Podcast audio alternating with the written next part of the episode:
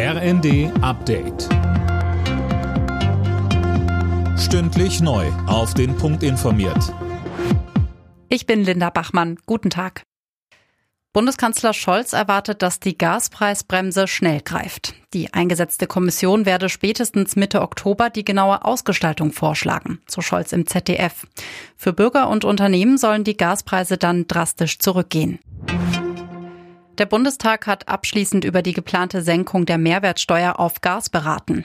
Der Steuersatz soll für anderthalb Jahre von 19 auf 7 Prozent gesenkt werden. Finanzminister Lindner stellte die Maßnahme in Zusammenhang zu dem gestern angekündigten 200 Milliarden Abwehrschirm gegen hohe Energiepreise. Kritik an der neuen Schuldenaufnahme wies er zurück. Wir stellen einen Abwehrschirm auf, um uns zu schützen. Hinter diesem Abwehrschirm aber werden wir weiter auch mit den Regeln der Schuldenbremse wirtschaften. Ein klares Signal an die Kapitalgeber auf der Welt, an diejenigen, die deutsche Staatsanleihen kaufen. Der Goldstandard der Staatsfinanzierung wird weiter Deutschland sein. Hinter dem Abwehrschirm bleiben wir solide. Wir stehen am Beginn der Corona-Winterwelle, das hat Gesundheitsminister Lauterbach erklärt. Nicht nur in Deutschland, auch in vielen anderen Ländern würden die Infektionszahlen gerade stark steigen.